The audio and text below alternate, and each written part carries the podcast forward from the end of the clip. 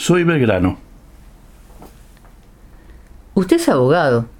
Y sin embargo, todos lo llaman general. El escritor Ernesto Sábato dijo que usted era, como era, un generalito improvisado. ¿Le parece que ese juicio es injusto?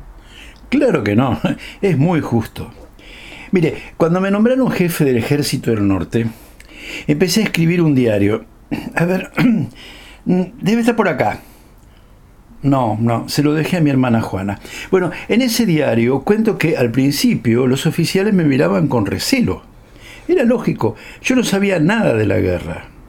Para colmo, lo único que podía hacer era retirarme.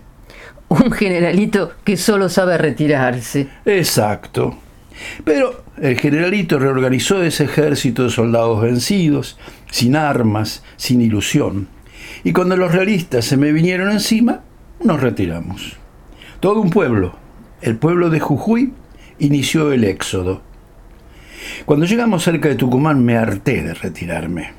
Decidí que presentaríamos batalla. En la mañana del 24 de septiembre de 1812 nos vimos las caras. Ellos eran 3.000, nosotros menos de 2.000. Pasó, no sé, una hora o dos, no sé cuántos. Estaba desorientado. En eso llegó alguien de los nuestros y me felicitó por la victoria. ¿Qué victoria? ¿Cómo sabe que ganamos? Nosotros vencimos al enemigo que teníamos enfrente.